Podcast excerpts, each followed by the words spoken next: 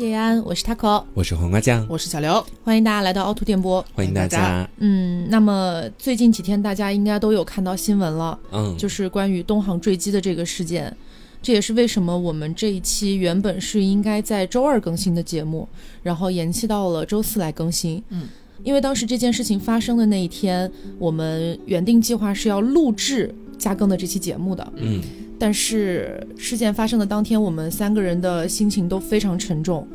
所以当天其实没有办法进行一个节目的录制。我们没有办法在那样一个很沉重的灾难的事情的面前，去讲一些嘻嘻哈哈的事情。嗯，所以我们选择了延期。但是这两天关于这个事件的新闻依然是不绝于耳，这让我们还是觉得。在这样的一个时间段去录制一期非常欢乐的节目，其实是不太合适的。嗯，不太合适。呃，所以我们今天可能会更加想要跟大家来聊一个三年前我们曾经聊过的一个话题。然后三年过去了，对于这样的一个话题，我们可能又多了一些新的理解。啊，就是跟死亡相关的这个话题。对，嗯。那同时，也是为了避免给受害者家属造成二次伤害，我们在本期节目里面将不会再讲述关于东航这件事情本身。嗯，然后也是借这期节目呼吁大家，在关注这件事情的时候，不信谣，不传谣。也同时希望大家避免给受害者家属造成二次伤害。嗯，因为其实决定要录今天这期节目的时候，就是想到这个话题嘛。我印象当中，是我们三年前一九年大概十月份的时候，是唯一录过一期嗯和死亡教育比较相关的这样的一期节目。那期节目的标题叫做《如果还有明天》。对，大家感兴趣的话可以去翻找一下啊，在各个平台的列表里边去翻找回听一下。然后我是今天去翻那期节目浅听一下，顺便看看评论区的时候，我看到了当时那期节目下面的就是热评第一，啊，写的是，嗯，就是他听到当时那期节目里边 Taco 讲说他爸爸离世的时候。呃，弥留之际曾说过一句话，说她真的是一个很好的女儿。嗯，然后我当时就是面对一个三年前的节目，就是又再次落泪，泪如雨下。对，让我觉得，嗯，死亡这件事情，就是虽然说，其实我们三年前那期节目录的已经非常深刻了，嗯，我们讲了很多当时基于我们在那个阶段。所遭遇的一些之前的一些身边的，不管是亲朋好友啊，对自己很重要的人离世的时候发生的哪些事情和自己的当时的一些感慨和感悟，那期节目其实，呃，让很多人都真的是爆哭啊。然后今天呢，三年过去，嗯，会觉得说。年纪也长了不少啊，大家对于死亡这件事情或许会有一些不同的深层次的理解了，所以想要今天说再拿过来，我们就是老饭新炒一下啊，看看大家或许会不会也有一些别的不一样的感悟。嗯，是，其实在这两三年的过程里面，我的身边没有那些已经离世的亲人，但是在这两三年期间，我有两位亲人，他们是差一点点就离开了我。这也是为什么说在今天聊到这个话题，我会突然之间想到那几件事情的一个原因。一件事情是我记得大概是在去年的时候，呃，有一天半夜，我爸突然给我发了条微信，跟我说：“你哥哥出事儿了。”非常简短的一句话，然后也没有跟我说具体出了什么事儿，而且当时大概是凌晨的三到四点钟。嗯，我早上醒来看到这条消息的时候，我整个人都是懵的。然后我就打电话给我爸，我说我哥到底怎么了？怎么回事？因为我哥今年算下来年龄大概只有二十八九岁的样子。哦，他突然就跟我说这短短的一句话，我不知道他到底是出了什么样的事情。然后我爸就跟我说，说我哥在那天晚上半夜就是突然之间。呃，从屁股里面开始流血出来，一直流，一直流。然后他一开始以为是自己肠胃出了问题，就上厕所，然后上了大概半个小时，中间呢也没有什么排泄物出来，就是一直在流血。后面他就觉得特别紧张，打电话给我爸，对我爸就直接到他家里面去了，就看到他在床上一直在流血，而且他自己也接接了小半盆血，就那种洗脚盆小半盆。然后我爸当时就慌张的不行，直接就把他带到了我们县的县医院里面去。嗯，当时我哥的整个状态基本上已经是有点不清醒了，因为失血过多了。对，然后我爸也是在那个时间段，呃，就当即就去问医生说：“你看这孩子该怎么办啊？他现在这个状态到底是怎么回事？为什么会流这么多血？”医生大致做了一个检查，给出了一个怎么说很恐怖的判断。这个判断它不指向具体的某个疾病，而是医生说我也不知道怎么了。但是根据这个情况，我们医院可能接不了他了。你现在迅速把他转到市里面的大医院去，不然的话可能会有性命的危险。然后迅速就下了病危通知书。哦，然后我爸当时也是非常的慌，就是直接用救护车送到市里面医院。在半路的过程当中，我哥基本上已经整个昏迷状态，就是意识都不太清醒了。然后随行的医生都在说可能会熬不过去，最坏的结果。然后我爸当时就跟着我哥哥的爸爸，也就是我二伯，他们就开始分别给家里所有人发信息。当时已经是凌晨两两三点钟了，这也就是为什么我当时会收到一条莫名其妙的一句话信息，哦，可能就是在当时他们觉得我哥快要不行了，所以说现在得赶紧通知所有在外面的家里面的小孩赶紧回家，说不定能见最后一面。哦，嗯，当时就这么个情况，但是为什么到后面没有给我发更多，也是因为这个事情出现了一丝的转机，就是我哥哥他去了那边市里面的医院之后，那个医院里面的医生说，我们现在也排查不出具体的病因，嗯但是我们建议说，先把嗯这个孩子放在医院里面观察一段时间，我们现在能做的也只是。给予他一些营养啊，包括其他一些能给到的医疗手段的支持。啊再排查。对，而且现在因为他腹腔里面的血太多，做不了手术，哦，所以就给了这样一个结果。然后到大概早上六七点的时候，我哥的血才止住，然后医生才开始去给他进一步的治疗，到后面才逐步的脱离生命的危险。嗯。所以说我早上起来大概是上午十一二点的时间了，那个时候我哥已经是半脱离危险的状态了，他就跟我说，我给你发那个信息你也不用管，我就跟你把这事儿跟你说了，嗯，你也不要跟家里面的奶奶说，因为奶奶到那个时候还完全不知道这个事情，怕给他说了他扛不住，嗯，然后就跟我说，你就在杭州好好待着就行了，你哥哥这边有我们在照看着。我其实对于这件事情是一个后知后觉的状态。然后我听完我爸跟我讲完整体的事情之后，我说实话，我中间我一个字音我都没发出来，我就在那边静静的听着，然后心就跟着他那个故事七上八下。哦，我觉得说好像就在昨天的一夜之间，可能我正在酣睡的一个过程当中，我一个从小跟我一起长大的哥哥就要离开我了。而且在以前我的印象里面，我哥他身体状态一直都是很好的，当过两年兵，只不过回来之后我跟大家也说了嘛，他又开始痴迷网络游戏，嗯，然后就导致整个人身体可能这两年就出了很多的问题。然后我也是通过这件事情，我又开始重新的思考起三年前的那个命题，也就是说，如果当我去直面死亡这件事情的时候，我可能还是没有办法做到像三年前在节目里面我们所宽慰很多人去做到的啊，你要把心思放宽一点，或者说要直面它。当下的那一刻，还是会觉得非常的紧张，非常的无措，以及伴随着巨大的哀伤和难过在里面。嗯，是的。其实今天在录节目之前，然后刘前面不是讲到他看了三年前那期节目的热评嘛，嗯，然后他把这句话转述给了我。呃，实际上真的就是在前几天，真的就在前几天的时候，什么事情都没有发生。嗯然后当时我突然意识到了一件事情，就是我爸爸去世是一六年的事儿嘛，嗯，然后他是因为他是美国籍的，所以他当时是葬在了美国这个样子。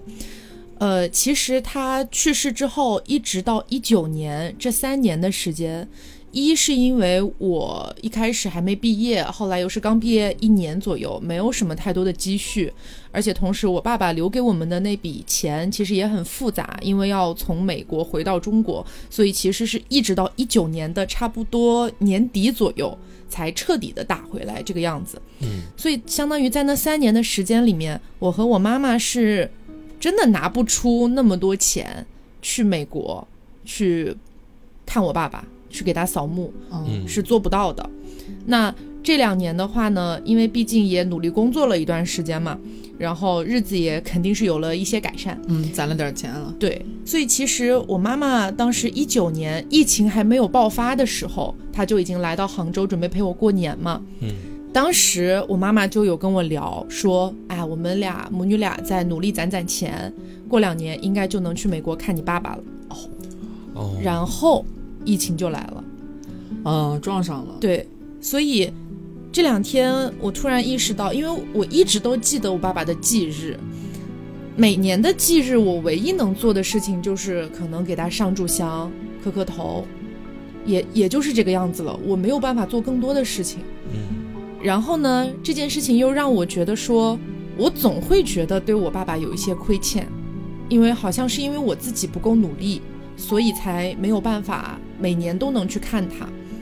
但是回过头来又说，现在疫情这么严重，你更别提美国的疫情真的特别夸张的情况下，如果我现在真的要过去，我我说实话，我且不论我自己的生命安危，我都怕我去一趟回国之后给国内添麻烦。嗯所以我我根本就不敢去。你说现在这种疫情情况，我怎么可能去美国呢？嗯，所以我那天就在想啊，就是如果说世界的这个疫情，我不知道它什么时候才能结束啊，没有人知道它什么时候才能结束。嗯，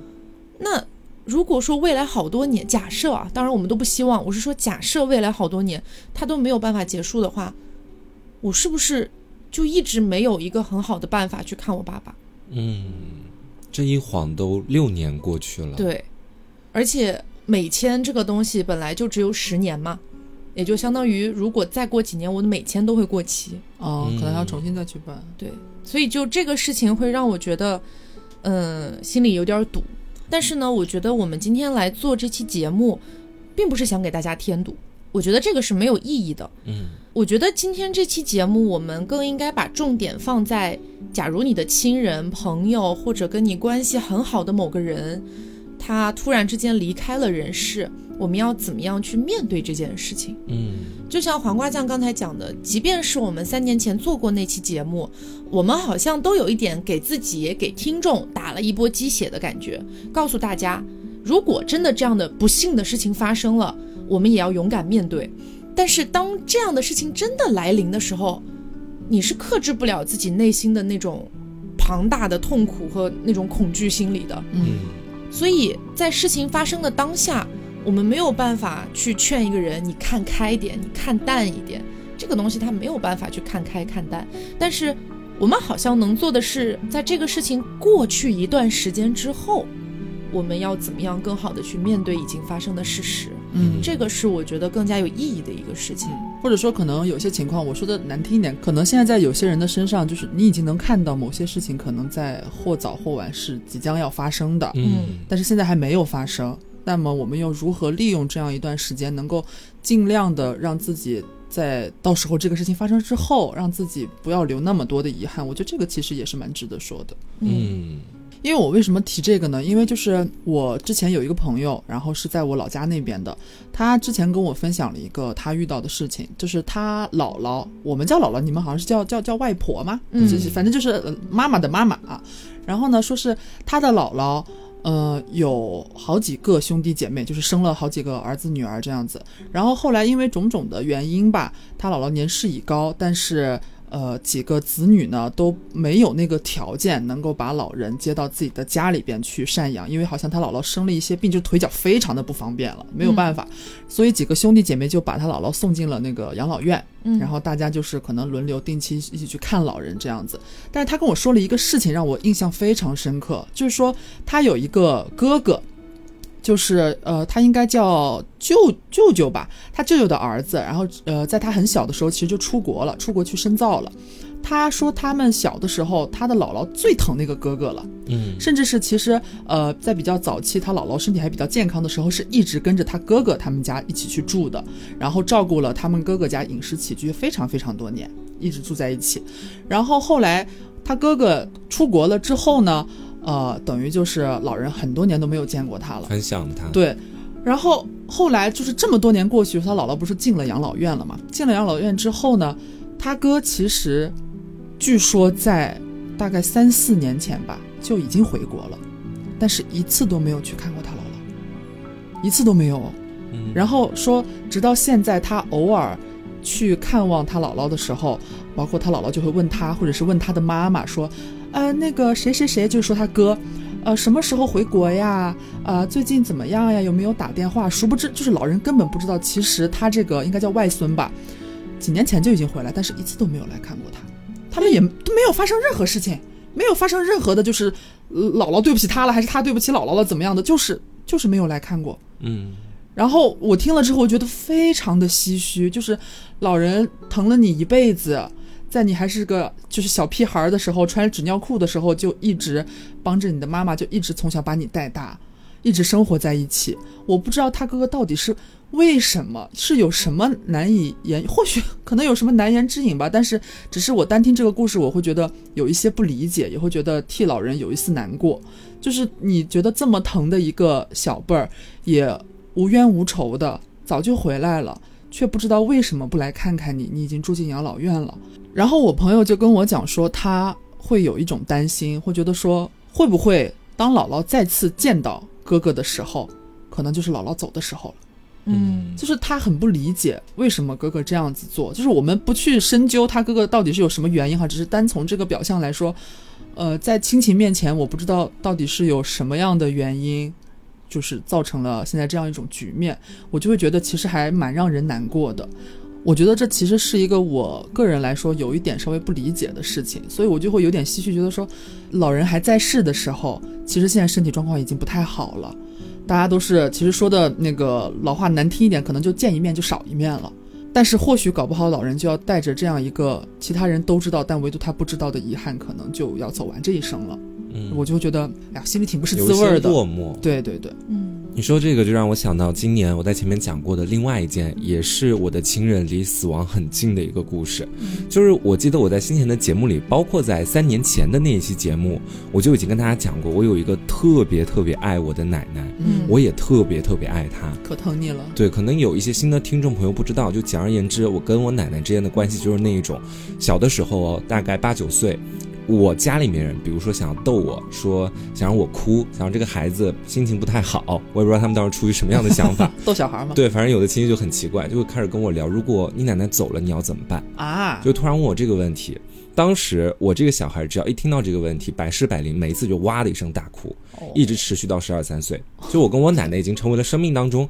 彼此觉得说不可或缺的一个部分。很重要的亲人。对嗯，但我奶奶已经快要九十岁了，嗯，就是在去年，我记得当时也是非常突然，又是我爸跟我说，说奶奶出事儿了。嗯就那段时间家里面，其实我哥出事儿跟我奶出事儿，算是同一个时间段里面发生的两件不同的事情，嗯就一前一后。那段时间真不知道怎么回事儿，然后我又是特别担心，我又问我爸，我说我奶出什么问题了。然后我爸就跟我说，我奶奶她每天早上要一个人去菜市场买菜，然后呢，她家住在二楼，那天楼下的灯泡好像坏掉了，然后她下楼的时候一个没扶稳，就整个人完全从楼梯上滚下去了。嗯，滚到下面去的时候，基本上根据我奶奶后面给我的那个回溯的记忆，她说她整个人就四仰八叉的在楼梯上昏迷了大概有小半个小时，自己醒过来，因为周边没有任何其他人，当时特别早，凌晨五点，哦，她是五点出去买菜，你知道吧？因为他平常老人家起的都很早，嗯，这时候他就开始想要去用手机给我爸打电话，嗯摸了半天都没摸到手机，摸到了之后眼睛又睁不开，都被血糊住了。嗯，然后就开始用手捶墙，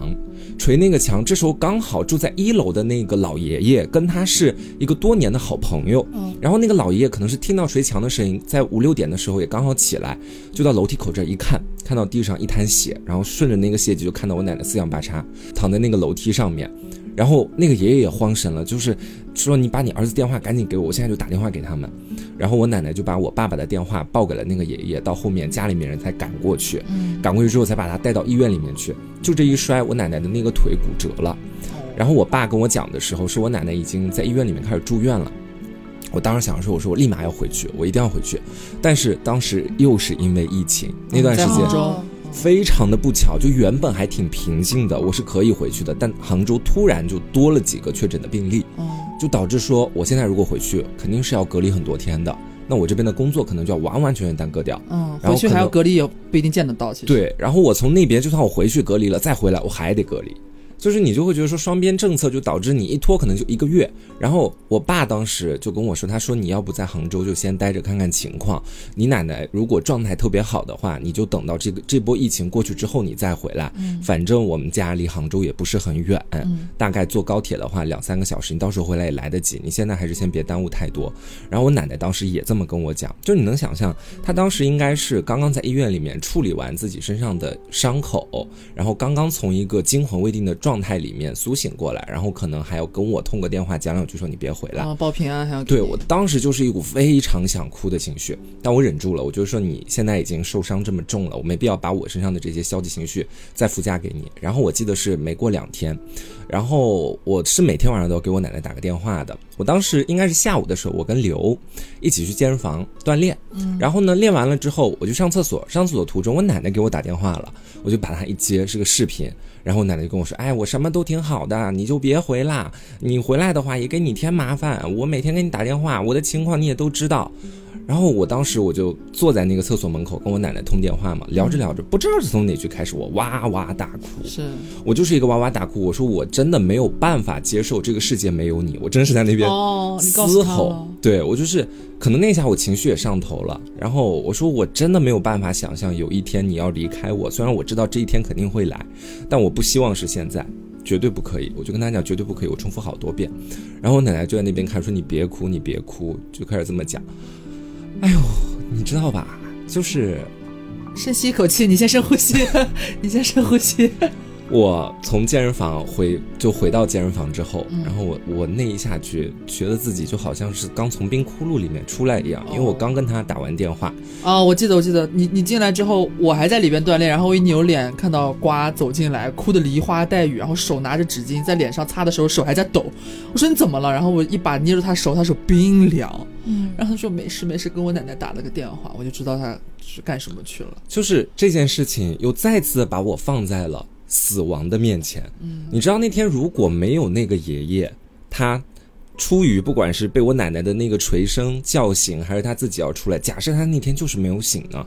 那我奶奶可能就那天直接在楼梯上，就是一个已经要离开了。不知道会发生什么。对，啊，你这让我想起，哎呦，我我爸还有个事儿，大概也是，哎，真的好像都是疫情期间 会发生很多这样的事情，就是由于疫情的影响，然后当时是我我记得好像也有跟听众讲过，就是有一年疫情的第一年还是第二年的时候，是我爸妈过来。啊、陪我一起啊、过年还是过个什么节来着？这个事情我没在节目里讲过。然后呢，这件事情是这样的，是我妈事后才告诉我的。我那段时间其实就是大家都回家了嘛，你们都回家了，回各自家了，然后我就在家里边等他俩说好了，说，哎，比方说哪天的飞机啊、几点到，然后要过来，大家一起过年住一住这样子。然后呢，事后我妈跟我讲说，其实，在他俩要坐飞机来的前一天，我爸心脏出了点问题。就是我爸，我我在那个好像也是三年前那期节目里边有讲过，就是我爸年轻的时候出过一些那个交通事故，嗯。然后所以他身体也不是特别好，就是是里边还有一些什么钉啊或者干嘛之类的，然后后来就导致，因为我爸个子又很高，他就有时候会容易那种头晕，他经常泵血不足啊，对对，对对对对，他经常可能他是一个特别喜欢按时理发的人，一个月一定要去剪一次头发。然后他之前就有过这样的先例，就是他去理发店理发的时候，不是有那种躺在那边洗头嘛，嗯然后他洗完头之后就往起一坐，都不是说头倒进去，就是平躺那边，可能躺了太久，一起来他就觉得头晕，然后发冷汗。整个人很虚，当时去医院查已经是呃去医院已经是缓过来了，然后说如果是心脏的问题的话，呃在正常健康的情况下你是查不出来的。然后呢就没有办法，只能说日常可能就呃备着一点什么速效救心丸呀、哦以防万一嘛。多注意它也不是很频繁，就非常非常偶尔。嗯所以我爸妈其实也很注意，就是很注意保养自己的。但是跟我说他们来前一天，我爸又是因为好像去剪头发还是干嘛来着，回来觉得好晕，头好晕，又发了一身的汗，缓了大半天才缓过来。然后我妈说当时非常担心他，又不敢跟我说，因为已经说好了，说明天要一起来杭州看女儿，来看我。然后我妈就跟我爸说，要不然呃缓两天啊、或者说呃跟女儿说一下。呃，有个什么别的原因，就是缓两天再过去。然后我爸呢就不依，他就说自己没事儿了，他觉得自己没事儿，都答应好姑娘了，又那什么，呃，说的好好的啊、机票都买好了，说好了要一起要去一起过节的呀，啊、你不要突然又那啥，我已经没事儿了，没事儿了。然后其实就我根本不知道这件事，他们还是隔天两个人一起坐飞机来了。嗯，我后来知道这件事情的时候，其实说实话是有点后怕的。当然说，我爸当时那个情况也并没有说是像呃瓜的故事一样，可能他的亲人都都见血了，就是你起码从这个画面对，起码从这个画面来设想，你会觉得那个那种恐惧感是更强烈的。嗯虽然我爸没有这个状况，但是我还是会觉得这是一件让你非常你怎么说？你你没有办法形容。就是虽然当时他跟你讲这个事情的时候，已经一切正常了，没有发生任何事情，甚至是一个就是很云淡风轻的，觉得哎，还是跟你说一下啊，就是其实哎，爸爸很爱你，哎，是小时候我之前不是也讲过嘛？我爸对我很严厉，其实小的时候跟我爸不是那么亲近，然后长大了之后。就可能有种种的事情，让我和我爸的关系就是缓和了非常非常多。现在就是我们俩关系也非常亲密嘛，这样子。他已经不是那个会说你伪善的爸爸，别提这事儿了，想想还是要记恨他一下。没有开玩笑的，但是就是当时那个事情，你会觉得说，你的双亲，其实我说的，呃，嗯，可能有点武断吧，但是我觉得可能父母和更就是稍微再远一点的亲人。还是不太一样的。说实话，就是你父母遇到这种事情的时候，你真的会觉得我的天塌了，或者是我当时会觉得我的天险些就塌了，嗯，让我觉得非常的可怕。所以我后来就是每次给我爸妈打电话的时候，可能就会先问说你们最近怎么样呀？有没有哪儿不舒服呀？呃，最近什么血压高有没有按时吃药啊之类。就是你一定会就是有过这样的先例之后，你会。格外的担心他们的身体健康，嗯，你恨不得就是你现在疫情这个影响，你没有办法像之前大家风调雨顺的时候，时不时的你想回去，可能安排一下工作，你就能回去待两天，看看爸妈，一起住一住。现在这情况不允许你这样做，所以你唯一能做的可能也就是定期、尽量比较频繁的和二老通通电话、打打视频，了解了解他们的近况，最近身体上有没有哪里不舒服，是不是过得好。就是有时候你会觉得这是我。唯一能做的事情了，但是你又会觉得我做的好像还是很少，嗯，那你恨不得你是能够，谁不希望就是如果我们说家庭环境特别和睦的话，谁不希望就是自己的子女能够守在自己膝下呢？长辈肯定都是有这样的愿望的，但是呢，可能就是由于种种原因，大家每个人的家庭情况和发展的路径都不太一样，所以每个人选择不同。嗯，不少人是会像我们现在一样，可能就是和父母是分居两地的，你没有办法避免。但是其实。按照我们几个人这样的年龄段来说，其实父母其实已经不是那种很年轻的阶段了，基本上都四五十岁了。其实，嗯，逐渐的身体可能会出现一些小病小灾，所以在这种时候，我们都知道说，肯定父母是要先我们一步，可能要离开的嘛。你就会当你自己的年岁越长的时候，你会意识到这个问题越加的频繁，你会更加恐惧这一天的来临。所以我现在就是经常时不时的，我总会觉得。我爸爸会不会哪里不舒服？我妈妈会不会哪里不舒服？因为你知道，你每次打电话的时候，他们都一定跟你说没事儿，挺好的。这也是有时候我会担心，就是有的父母打引号的撒谎，你知道吗？所以说，就是儿女好像习惯于报喜不报忧，但其实爸妈也是一样，对他们也很爱报喜不报忧的。所以就每次想到这个地方的时候，自己心里边还是会有一点酸酸的。对，因为其实我还挺担心我妈妈的身体的。呃，虽然我妈妈的身体实际上没有什么太多的问题哈。但是我每一年或者每半年，只要我想起来了，但起码一年里面起码有一到两次的，我都会提醒他去做体检。哦，然后呢，我妈这个人吧，她就觉得自己身上没有任何不舒服，她觉得浪费钱，就是老一辈儿的传统思维嘛，她觉得体检是浪费钱，所以呢，每一次我都要跟她周旋很久很久。然后其实最近两三年，基本上都是我已经把那个体检套餐给她买好了。我买的啊，你就告诉他啥时候去就行了。对，我跟他讲什么时候去，然后呢，我妈又会跟我周旋一下，我妈就说浪费钱，我妈说你这个能不能退了？有什么好体检的啊？就在那跟我叽里呱啦。但是每一次就是我跟他周旋，周旋到最后，我只要拿出我最后一张杀手锏，他就一定会去。我的杀手锏是我会跟我妈妈说，我已经没有爸爸了，我不能再没有妈妈。嗯，你必须要去。然后妈就会说哪里有这么严重？我说在我眼里就有这么严重。你没有检查出问题，那当然是好事情了。谁会希望检查出问题呢？你不要老是把去医院当做好像去买什么东西一样，你一定要买个病回来你才开心吗？对，然后呢，我妈就每次只要听到我这样讲，她就服软了。她就说好嘛好嘛，我就去嘛。然后每年都会把他的那个体检报告发给我看，基本上没有什么大问题，然后我就会安心一点，嗯是这样子的。但是说到这个，其实我们刚刚其实都在说发生在我们身上的曾经的一些故事嘛，让我想起来，就是我在大学的时候，我有一个同班同学，关系还不错，他的亲生的妈妈在我们还没有毕业之前，就是还在上大学期间离世了，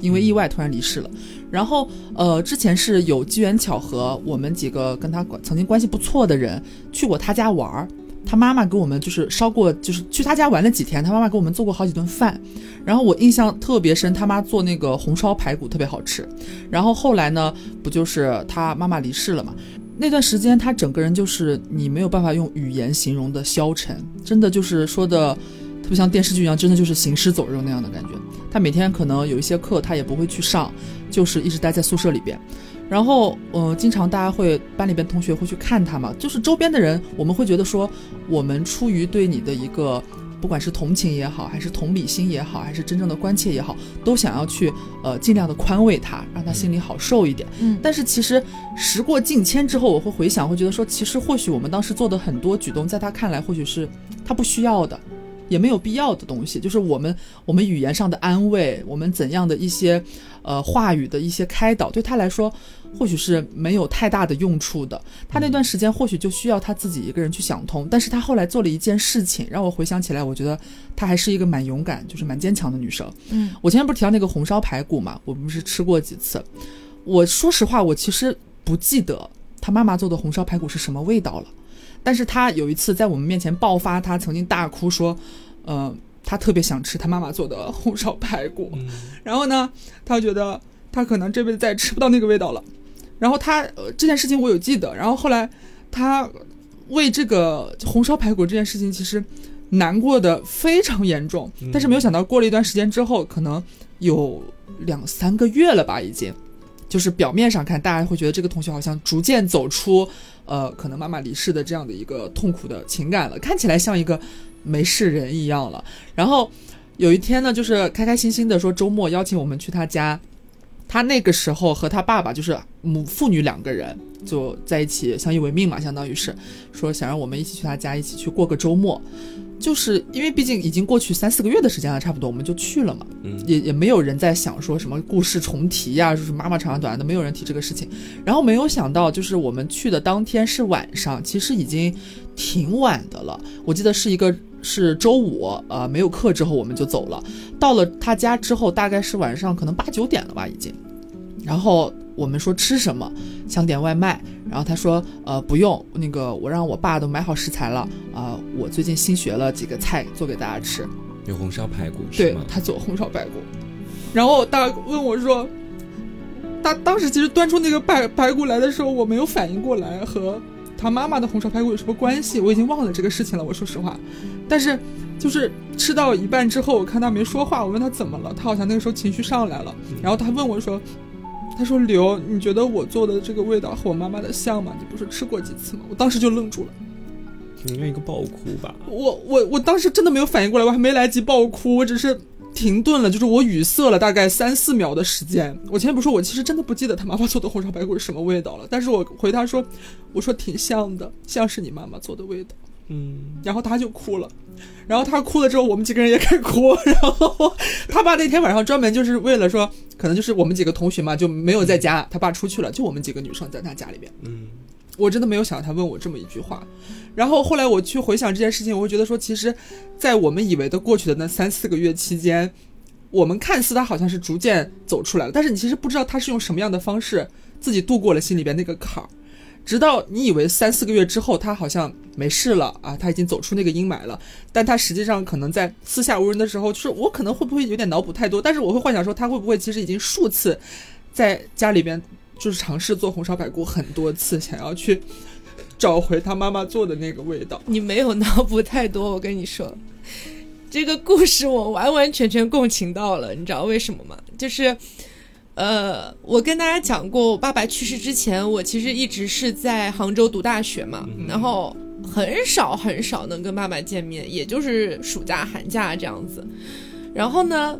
距离我那一次突然得知我爸爸生病了，然后我妈妈叫我回重庆这个时间之前，上一次见我爸爸其实是在假期期间了，所以中间其实隔了好长好长一段时间都没有见我爸。然后就是在上一次我爸还健康的时候，我见到我爸的时候，我爸给我做了一盘那个呃炒的三文鱼，就是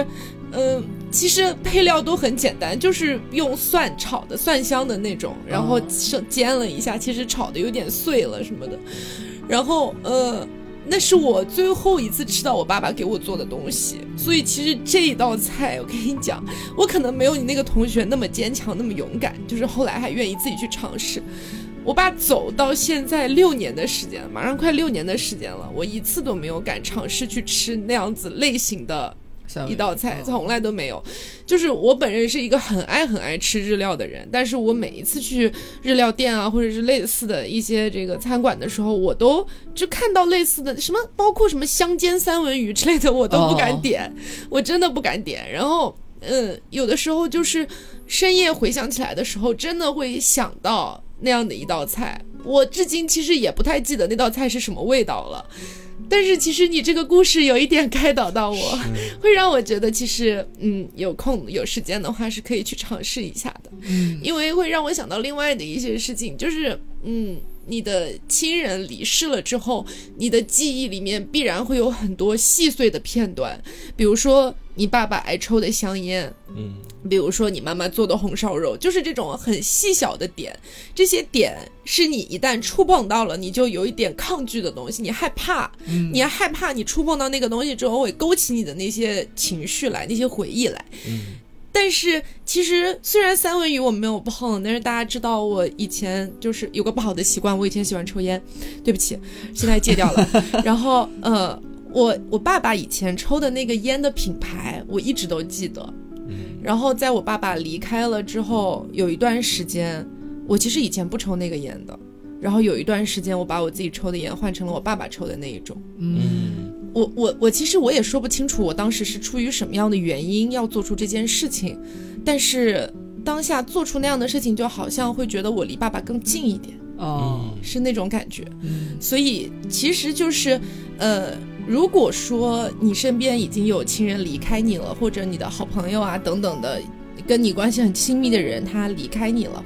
可能你在初期也会像我一样，对于某一个细小的一个点，你不敢去触碰。但是实际上，有可能你真的去尝试触碰过了之后，你的那种情绪会得到一个缓解，这是我个人的一个感受啊。就是不一定适用于每一个人，但是这起码是一种方法。就如果你愿意的话，你或许可以尝试一下。对对对，我这个同学他也是，他最一开始我前面不也讲嘛，他会哭着去，就是嘶吼着，就是痛哭说，就是。他再也没有办法吃到他妈妈给他做的红烧排骨了，就是你会觉得说，可能有一些情况下，我们当时会觉得说，我完全失去了这个人，我完全失去了与他相关的所有的东西。但是他到后面，其实通过我刚刚讲的这个曾经的故事，大家可以感受到，这个女生，她是从我一开始说的那种情绪，她觉得她永远失去了妈妈的红烧排骨，再也吃不到这样的一个味道了。逐渐，她变成了我或许还可以靠我自己的努力，能够还原她，能够留住她。最后，他可能或许也有这样一种能力，当他每次自己做那个红烧排骨的时候，他会想到说，和妈妈做的味道差不多。我从妈对我和我从妈妈那里学到了，就是虽然妈妈离开我了，但是妈妈的味道我好像又留住了一点。这在一定程度上对他来说，或许也是一种很大的宽慰了。其实，所以有时候或许也不需要就是一味的去逃避、去抗拒。当然，这个可能是需要时间的，每个人都不一样。对对对，但是也会希望说，能够像我。曾经这个大学同学一样，就是如果能够做到这一点的话，我觉得对他自己的内心也是有一些帮助的。其实，嗯，嘿，我有想到之前看一个日本的综艺的片段，是刷视频随机刷到的，就是说，呃。那一家的妈妈，然后那天早上做好了红烧肉哦，我看我也看过那个，我也看过那个，准备等家里人回来之后晚上一起吃。但是就是在呃这个过程里面，他妈妈突发了一些疾病，然后很突然的就离世了。等他们全家回到家里面的时候，发现了那一锅做好的红烧肉，全家人都不。不敢去吃，你知道吗？那是留下的唯一的东西。对，然后就把它一直冻在冰箱里，冻了很多，很冻了很久很久，很多年，冻了很多很多年。然后直到是那个节目组，他们好像是去求助那个节目组吧，然后说是希望看能不能有厨师能把那一个红烧肉从那种冻了很多年的状态恢复过来，他们想尝尝妈妈做的那个红烧肉的味道。哦，然后最后真的就把它。呃呃复原了，哦然后一家子坐在那边吃。啊、我有印象，我就看那个画面，一家几口，就还有女儿嘛，哭着，几个人嗯坐在那边，还就是就是泪中带笑，然后几个人就是拿筷子，就是很小心翼翼的，就是一点一点的尝，说是妈妈的味道。哦呦，真的太让人难过了。真的好难过。就觉得死亡就是这样的一件事情，就你可能当下的时候，你觉得自己完全没有办法面对它所带来的风暴，包括之后在几周、几个月，甚至于说几年这么长的时间里面，你都不敢去回想那个人，还有跟他相关的一些事情。但我觉得，我个人的感觉，包括我们前面所说到的这些，告诉我们的一个道理，就是总有那么一个时刻，你会回头去看一看的。嗯你也一定该会有那个机会的。对他就是这样的，就好像是我讲一个例子吧，就是我外公其实已经去世蛮多年了。其实我跟他在就是他还在世的时候，我们两个不太对付，因为他很爱批评我。在夏天我躺在凉床上，他就把我赶下去，说他要坐那个凉床。我每次被他赶下去之后，我都找外婆抱怨，然后我外婆就会骂我外公，哦我外公就会说你怎么通风报信儿。每次老告小老状，告状怎么回事？然后我后面就把那个摇椅、那个凉椅，反正最终肯定还是我坐在那个上面，只不过会有这一番掰扯。嗯，然后他平常他干的最多的事情，基本上就是抽烟或者去田地里面犁地，嗯，所以我跟他交流的机会不多。有很多次我去我外婆家玩，可能一天都讲不了一两句话。我以为我对他的感情没有那么深的，我说我我说一句实话，嗯。就是我觉得说好像这么多年以来，外婆给我的感觉是那种很爱我，然后也会很乐意跟我交流，呃，但是外公感觉总会跟我之间有一点距离，我其实隐隐的我甚至觉得说有点怕他。后面他因为胃癌离开了，然后也是在他离开的时候，我才突然间感觉到他对我这么多年来的陪伴，于我而言是一件多么重要的事情。而且我的这种感觉是姗姗来迟的，是我看到他冰冷的身体在床上的时候，我当下我也是在哭，但是没有那么剧烈的情感，直到后面他的遗体即将被送进火化炉里面火化。然后当时是在殡仪馆里面，我整个就是一个哇哇大哭，就是跪在地上捶地的哭。就我突然间我就想到了他以前会留给我的很多回忆，包括就是每年过年的时候，我想要放鞭炮。我去我外婆家里面，她每一年都会给我备好所有种类的鞭炮啊，擦炮、甩炮，还有晚上放的那个能够冲天响的炮，啊，所有每一年哦一应俱全。然后在生活里，你你说梁梁乙的事情，到后面每一次也都是他笑着，然后又重新找另外一个地方避暑，让我去做那个梁乙。逗逗你，对，就是这样。对，逗小辈儿，就好像是我现在每一年，他去世这么多年，我每年过年哈，一开始几年我根本不敢放鞭炮，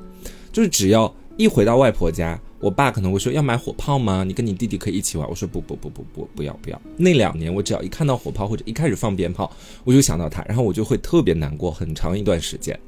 直到这一两年的时候，我才稍微好一点。就是我忽然发现，因为家里面还有一些小辈，他们跟外公的感情就没有那么深。然后他们每年过年还是会继续的去放鞭炮，包括外公去世的时候，可能他们当时还都不太懂事。嗯，我有时候有跟着他们一起玩一玩。哎，我玩了之后，我发现我没有那么难过。相反，我认清另外一件事情，就是我对于火炮或者鞭炮，我觉得它很好玩的一个重要原因，可能是源自于那是在我很小的时候，是我外公买给我的，而且当时我还正是一个为火炮而痴迷的年纪，给我留下了特别多美好的回忆。我现在再去看那些鞭炮，我看他们玩，他们很开心。但我看到鞭炮，只会让我想到我外公，然后我就会往家里面看一看，因为农村都是那种，呃，小平房嘛，嗯然后他的遗照就挂在离家门口不远的地方。我这时候我就回头去看一眼他的遗照，我说他现在看到我们在放鞭炮，应该会挺开心的。哦，对，我觉得这个点是非常非常重要的一个点，嗯就是呃，我这么多年，呃，快六年的时间，我一点一点开导自己，慢慢走出来那种情绪里面的一个，我个人觉得很有用的一个方法，也是每一次当我情绪来临，我没有办法去抗衡的时候，我心里面就会有一个声音，就是这个声音会。它其实其实大家都知道是没有人在讲话的，但是那个声音其实非常非常大，他会告诉我说：“爸爸不希望你难过，爸爸不希望你哭，嗯，哦，所以你不要哭。”哎呀，可是我现在还是在哭。但是就是在那种情绪来临的时候，我觉得，呃，你可以哭，你当然可以宣泄你的情绪，但是你你心里面还是要让自己知道一件事情，这个事情就是这个离世的人，他不管跟你是什么样的关系，他只要是爱你的，他只要是真的关心你的，他就不会希望你因为他的离开而难过。嗯，我觉得这个点是非常非常重要的。啊，然后你说到这个，我又想起一个我爷爷的事儿。就其实关于我爷爷的事情，在三年前那期节目里边已经就是颠来倒去，已经说的透透彻彻的，我嗯在此就不再重新就是把它重复一遍了。嗯，但是我想到一个，其实是近几年发生的一个事情，就是让我醒悟的一件事情，让我意识到，就是很多时候我们会，其实不是很多人都说，呃，人走了之后，就是我们要用我们自己独有的方式要记住他。就是不管你可能是留下他的一些东西啊，或者是你们之间曾经发生过的一些事情，一起做过的事情，嗯去过的地方，就是可能你在一开始会抗拒嘛，像我们前面说的，但是，呃，你不要真的就是回避他一辈子。如果就是你们是互相之间，我们是相爱的话，嗯就是这种方式。如果你到一定时间觉得你缓过来了，你可以试着去回头看一看，去找回那些和他相关的东西。其实我觉得这种事情一定程度上代表着他没有那么彻底的消失在这个世界上。就是因为我小时候，我是跟我爷爷从小就住在同一个院儿里的，就是我爷爷住可能住 A 栋，然后我跟我爸妈住 B 栋，这样在同一同一个小区隔壁楼这样子，从小一块儿。呃，他看着我长大，然后我爷爷特别喜欢给我就是什么暖气上面冬天热个橘子嘛，还是热个苹果啊啥的，然后冬天会给我买那个绿豆糕，嗯。是那种绿豆糕，我不知道你们吃过没，就是那种不是那种圆圆的，然后里边有馅儿的那种，是正方形啊，对对对长，方形的这种长方形，但是像一个什么铝箔纸嗯包着，嗯小小的一个然后打开之后里边可能是六块还是八块，吃起来凉凉的啊，那种、对对对对，绵嗯绵的，就是方方的、小小的一个那种那种绿豆糕。嗯。然后我从我爷爷离世，其实甚至都不是在他离世之后，其实那个东西在我成长的过程当中，我感觉好像逐渐这个有点像是什么童年零食，就逐渐消失在我的生活当中了，好像不太买得到了。嗯，我也从来没有想过要主动去找那个东西，只是每每回想起来，我会记得说小时候我好像很喜欢吃这个东西，爷爷也特别喜欢给我买这个东西，然后我也会跟我分享，他不会全都给我，他说你一块我一块，我俩一块儿靠着看《西游记》，然后一起吃那个绿豆糕。然后后来是他已经离世很多很多年之后了。然后我有一次，可能是我们好像是哪年做某一期童年系列的时候，嗯然后去找那个资料，是那个做什么童年小时候玩过的一些什么玩具啊之类的东西，然后我就正好在淘宝上去搜那些，想要勾起一些自己小时候到底玩过什么呃小玩具呀、吃过什么小零食啊这样的回忆。然后我在翻那个某宝列表的时候，突然就看到那个绿豆糕了。嗯，长得一模一样。其实我根本不记得那是什么牌子。你想小时候吃，谁会记得那个东西是什么牌子呀？我根本不知道。然后，但是我就一只是一扫那个小小的一个缩略图在那边，我就认出来说，哦，这个好像就是小时候我爷爷老给我吃那个绿豆糕。然后我就买了，买回来之后我往嘴巴里边一放，是你舌尖一抿，你就知道这是你小时候那个味道。嗯然后我吃的时候，就是你马上，我说实话，我当下没有觉得很悲伤，或是很难过，很想哭，就是虽然我现在在哭，哎呦一样的，就是，但是我当时那个绿豆糕放在嘴里的时候，我很开心，你知道吗？就是嗯你会觉得那个东西，就是生话说着好俗啊，我觉得真甜，就是我觉得真甜，和小时候爷爷给我吃的时候那个味道一模一样，一样甜。然后后来吃完之后，我也没敢再买了。然后呢，我就觉得说是我偶尔嗯会想要想到爷爷的时候，可能会买点来吃。然后碰巧又是过了蛮长时间之后，有一次过年回家，然后和我妈一起买年货的时候，去逛某一个那种精品超市。没有想到在那个精品超市里面，居然也有那个老掉牙的绿豆糕。然后我在那边我就愣住了，然后我妈就问我说：“怎么了？你要买什么呀？”然后我就也是就是有点呆傻，其实当时已经陷入那个回忆当中，拿起来说：“我说妈，你看这个好像就是爷爷小时候老给我吃那个绿豆糕。”然后我妈就看着，其实也没说什么，就是笑。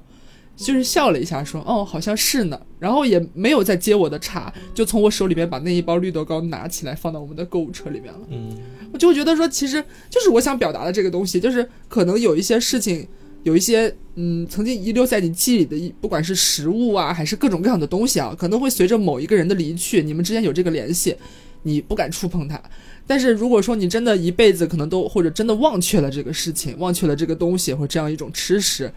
嗯，我觉得可能才是。真的，它一步一步的真的消失在你的世界里了，就是没人记得它了。但是如果你记得你们之间曾经有过这样一些，不管是食物还是什么样的东西的联系的话，如果你已经走出那样一个阴霾的阶段了，嗯，不妨也用这样一种方式，让它继续活在你的记忆里边。就是你嗯每每看到这个东西，你会想到它的。当然，可能过了许许多多年之后，因为像我一样，过去很多年之后，我刚刚也说，我其实看到它的时候，我心里不是马上想到，天哪，爷爷啊，怎么怎么样哭。其实你当时心里已经没有那种悲伤了，嗯你会觉得有一丝欣慰，你好像又看到了和他相关的东西，你又想起了这个人。我觉得这是很宝贵的。对，嗯就是我觉得，嗯，如果遇到了这样的事情，在当下肯定是会像我们前面讲的，会经历相当长一段时间的情绪上的风暴，嗯这个是一定的。你不要抗拒它，不要抗拒它，这个东西是没有人可以避免的。对，也不要去劝那些正在遭遇这些的人说你不要哭了，嗯哭是没有用的，不要说这种话。我觉得想哭就让他哭吧，嗯那还能怎么样呢？但是你一定要相信，你一定要相信一件事情，就是这种痛苦、这种悲伤的情绪，我们不能说它会消失，但是它一定一定会随着时间慢慢的得到一些疗愈。嗯这个是你一定要去相信的事情。嗯因为就像前面讲到的，你如果在很长很长的一段时间里面都一直沉浸在一开始的那种情绪里面的话，那我觉得离开的这个人他也不会开心。所以我觉得在时间的长河里面，你能够去做到的就是不要忘记，然后不要抗拒，然后通过时间，通过更多的东西去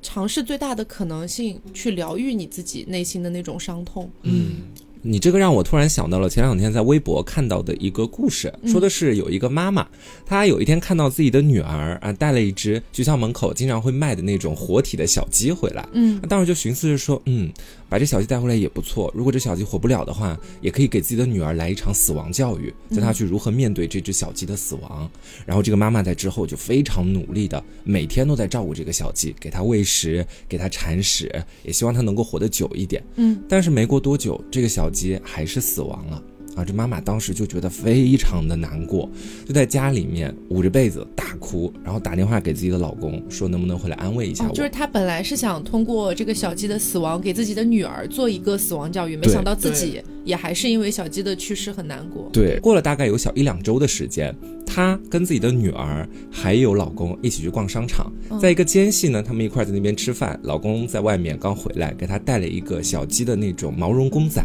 哦，她当下看到那个小鸡的时候，又觉得宽慰，又觉得感动。嗯然后她女儿还在旁边，就安慰自己的妈妈说：“妈妈，你不要伤心难过，为那只小鸡了，它说不定是去了天堂，去了更好的地方，去那边玩啦，你不要再难过了，我下次去校门口再给你买一个。”这妈妈当时才突然反应过来。我其实原本是想给女儿做死亡教育，没想到倒是女儿在给我做死亡教育。结果是她受了一场死亡教育。对嗯，我觉得通过这个故事啊，我稍微能看出来一个点是什么，不要买小鸡，真的不要买这个，这个很残忍的哦这种活体小鸡。对，我觉得能看出来是你对一个可能离开的生命吧，不管是人还是动物，能够产生那么深的一种感情，是因为你跟他日积月累，两个人产生了很多共同的回忆。嗯所以在他离开的时候，你会那么难过。我们想，其实每一个成年人，如果想要宽慰自己一个生命的离开，大家脑子都可会想了，都会觉得说啊，要不然是去了天堂或者更好的地方。嗯，我们也是这么去教育我们的孩子的。但是你看这个故事里面，当一个成年人去面对这个事情，一开始的时候，他还是会觉得非常难过。所以这也就是我觉得这两三年我的身上感觉也发生了一些变化吧。就两三年前，我可能真的觉得自己当时跟你们两个聊完之后，觉得自己已经能够完全怎么说，以一种相对比较平和的姿态。去面对死亡这件事情了，嗯，但是通过我前面讲的那两个故事，我觉得大家应该和我都发现了，就是我做不到这件事情，嗯，而我觉得其实不止我一个人做不到，放在任何人身上都是做不到的，嗯，那些宽慰我们说去天堂、去更好的地方的话，他们没有错，他们是你已经快要走出关于死亡的这件事情之后，能宽慰到你自己的一些话。嗯。但是当你刚开始面对死亡的时候，这些话或许并没有那么管用。你需要的就是像我们前面所说到的那样，不要去抗拒那些哀伤或者难过，而是要先学会着去接受他们，用情绪去感知他们。嗯，然后不要忘记他们，我觉得这是很重要的。对，是。哎呀，其实今天这期节目说了这么多，我其实有预感可能会像三年前一样哭得很惨，果不其然还是泪如雨下。但是其实每每聊到与死亡话题相关的一些，不管是一些社会新闻啊，还是我们身边的事情的时候，其实我们想向各位传达的。不单单只是大家表面上听到的，我们在分享好像自己很悲痛的一些故事，这是其中之一。但是因为我是觉得说，死亡教育这件事情。它确实是需要一些事例的，是需要让不管是通过我们的故事也好，还是你身边的故事也好，让你去看到一些真实发生的一些生离死别，包括之后的一些进展，你才会对死亡这个东西有更深刻的理解。嗯，所以其实我觉得这期节目的意义也是非常重大的。我也希望就是各位能够听完这期节目之后，或许也对死亡，包括我们今后呃。已经发生了的和还未发生的事情，我们能有一些更深刻的一些属于自己的感悟吧。我是这样想的。而且，其实我们对于死亡的看法，我前面也说到，这几年发生的改变也挺多的。嗯，那如果你可能是一个老听众，从我们三年前的那期节目听到这一期节目，你对于死亡也有一些新的看法，也可以在评论区跟我们说。嗯，是，好的。那么，希望今天这期节目能够帮到。或许只能说触动到一部分的听众吧，嗯，这样的感觉。我们确实是鲜少做如此深刻且带有沉重意味的话题，对。但是其实，就是有一些东西不是你逃避它就不存在的，它其实无时无刻不发生在我们的周遭。所以我是觉得我们是需要呃有这么一些时刻去用心来感受一下，嗯，不管是死亡还是一些别的什么事情哈，呃，带给我们的一些意义和你自己的一些看法。其实也是蛮重要的，希望大家能够嗯喜欢这期节目吧，会喜欢吧？嗯，不知道。好，那么今天的节目差不多就是到这里了，希望大家能够喜欢。那么我是 taco，我是黄瓜酱，我是小刘，别着急，慢慢来，拜拜，拜拜。